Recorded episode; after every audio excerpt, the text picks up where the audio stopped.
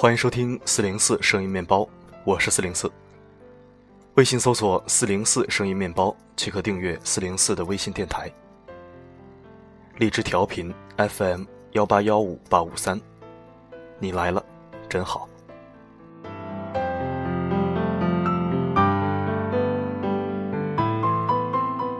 今天是九一八事变八十五周年纪念日，中华民族的血泪史不容忘却。四百万英烈魂断疆场，四万万人民坚守河山。七八十年过去了，那场悲壮的卫国史诗依然让人感到身临其中，不敢忘怀。今天我们来收听一篇抗日战争时期的世纪爱情故事——七十七年的守候。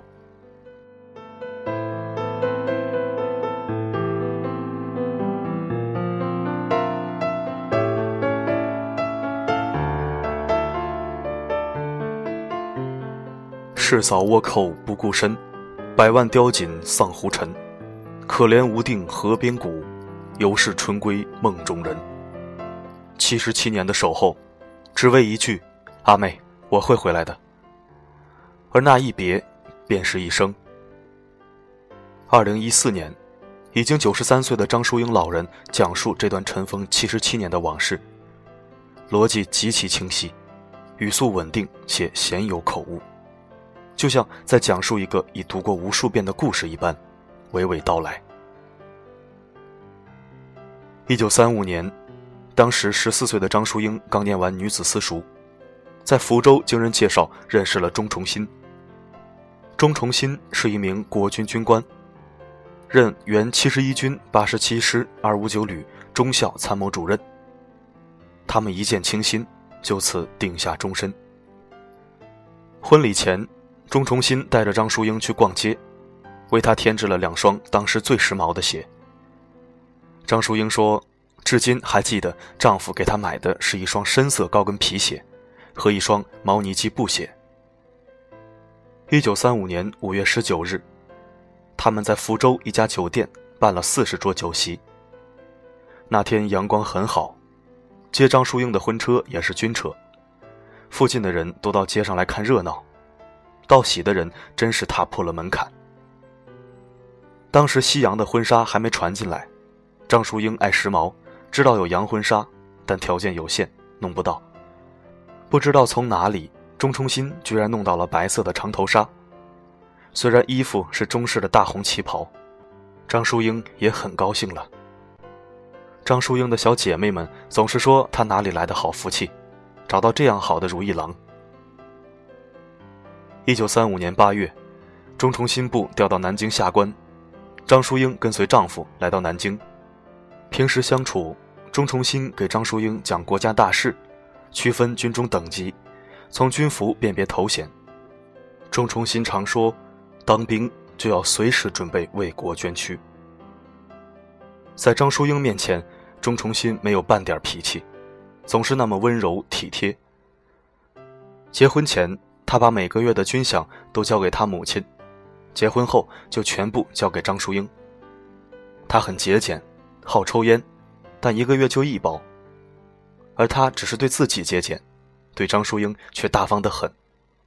张淑英想买什么旗袍、好吃好玩的，他一律支持。而且他也不让张淑英洗衣服，军装太厚了，怕磨破阿梅的手。他不许张淑英穿颜色艳丽的旗袍，也不喜欢张淑英化妆。他总是说：“阿妹不化妆就很美了。”一九三七年，七七卢沟桥事变爆发后，中国的战事日益吃紧。作为一名军人，保家卫国是天职。那天，钟崇新一回家就说他要走，要去上海。张淑英当时就感觉到，这次走和以前不太一样。他很匆忙，甚至走的时候都没有收拾换洗的衣服。要走多久，他也说不知道。张淑英送他到车站，到常熟汽车站前，张淑英去给他买了一件汗衫、一条内裤。一路上，他们都没有说话。张淑英的心里七上八下，想喊他别走，但是说不出口。他一直让张淑英做有知识的女性，这时候叫他留下，就枉费他平时的心了。时间到了，他大步朝汽车走去。张淑英这人很坚强的，也没有哭，但是不敢看他背影。张淑英转过身去，突然钟崇新从后面跑上来抱住她，转脸一看，他已经泪流满面，说道：“阿妹，我会回来的。”随后，钟崇新给张淑英买了一张回江阴的车票。这次，钟崇新再次上车。张淑英看到他坐的那辆车变成一个黑点了，才离开。钟崇新走后，张淑英每天都提心吊胆地过着日子。战争使他们之间的所有可能的联系都中断了。张淑英每天打听着钟崇新的消息。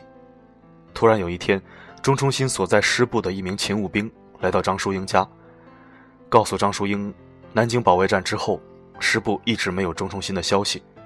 钟崇新很可能已经牺牲。面对着突如其来的消息，张淑英当场就懵了。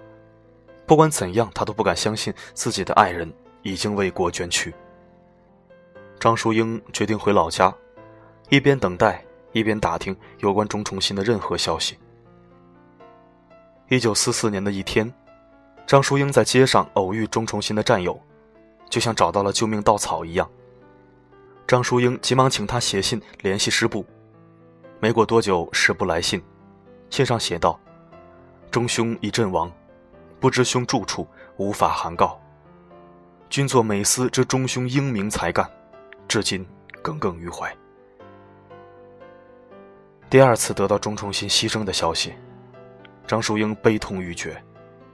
张淑英一路哭着回家，婆婆听到消息后哭得死去活来。由于婆婆身体不好，遭此打击，第二年便去世了，只剩下张淑英一人。正在这时，张淑英的母亲联系上了她，让张淑英跟她一起去台湾。张淑英拒绝了，说道：“反正我终究想找到他，终究有个下落，总不想他这么不明不白的就死去了。”张淑英还是不相信爱人已死。她一个人在重庆留了下来，一直等待。然而，她的等待却像石沉大海一样，得不到半点消息。一个人的生活并不容易。五年后，张淑英认识了第二任丈夫李自清，并且有了自己的子女。一九八三年，第二任丈夫过世。一九八八年的一天，张淑英把子女集中在一起，说出了她和钟崇新的故事。几个子女听完后商量要帮母亲完成心愿。自此，几个子女开始四处奔波，寻找线索。长子李长富在一座古迹图书馆里找到了一条珍贵的线索。在时任八十七师少校师部参谋裘广汉的《淞沪抗战及南京失守纪实》一文中，查到，城外部队苦战三日，打到十二月十二日上午。第七十一军第八十七师的三个旅已阵亡殆尽，二五九旅旅长易安华、参谋主任钟崇新和旅部直属部队官兵全部阵亡于雨花台。一九九一年，张淑英的家人和邱广汉很快取得了联系。没过多久，邱广汉就来了回信，信中这样写道：“钟崇新烈士确系一九三七年十二月十二日。”在南京对日作战，固守雨花台阵地，为国捐躯。这是张淑英第三次收到钟崇新的死亡消息。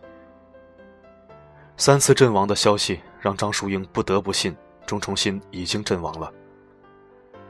伤心的同时，张淑英有了新的想法。钟崇新既然已经牺牲，那他的尸骨牌位又在什么地方？二零一四年九月。张淑英的另一个儿子李长贵，在央视关爱老兵系列节目当中，发现重庆有一个关爱抗战老兵志愿者团队。李长贵与该团队志愿者取得联系，在团队志愿者的帮助下，钟崇新的有关资料全部传来，钟崇新的照片被复拍传来，台湾志愿者在台北也找到了钟崇新的牌位。照片传来，张淑英老人在看到照片的那一刻，眼睛湿润了。整整七十七年了，张淑英做梦都没想到还能再看到钟崇新的照片，看到他本人。二零一四年九月二十四日傍晚，关爱抗战老兵重庆群志愿者上门看望南京保卫战中殉国的中校钟崇新烈士的遗孀张淑英，并送上浙江志愿者特意为他们合成的一张合照。和互助抗日老兵论坛送给钟崇新的抗日纪念章和荣誉证书。张淑英把他跟钟崇新的合照放在枕头旁边，现在可以对着他说说话了。一句话让在场的志愿者泪流满面。爱了一辈子，想了一辈子。九十三岁的张淑英用有些浑浊的右眼盯着床头与爱人的合照，脸上露出浅浅的微笑。张长贵说：“这张合照是母亲最大的宝贝。妈妈很多事情都在忘记，唯独钟伯伯的事情，她记得很深，连年月日都可以说得准确无误。”知道钟崇新牌位的下落，张淑英迫切想去台北看一看钟崇新的牌位。在深圳一家慈善基金的帮助下，张淑英终于能实现她的台北之行。对于一位九十三岁高龄的老人来讲，坐飞机非常不容易。为免去家人的后顾之忧，张淑英老人告诉子女：“我什么都不怕，我都九十三了，我只想看看他的牌位，死了也值得。我如果在去的过程中出现不测，那就带着我的骨灰去台北；如果去台北后出现不测，那后事一切从简。”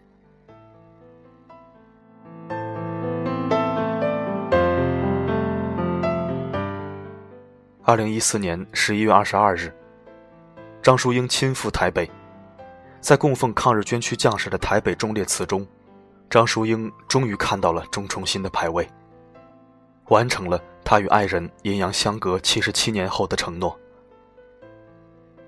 在台北六天，张淑英有三天都在钟崇新的牌位前久久凝视。历史总是有情的。哪怕隔开了七十七年的时空，在各地志愿者的查证和寻找下，我们终于穿越茫茫历史的烟云，让张淑英看到了那个让她思念了一辈子的英雄，那个只属于她的英雄。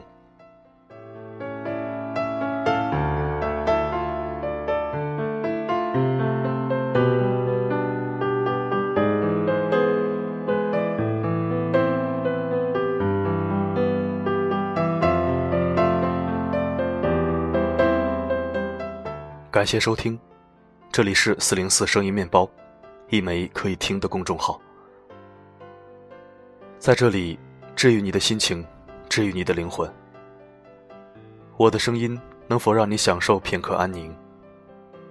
我是四零四 Not Found，我只想用我的声音温暖你的耳朵。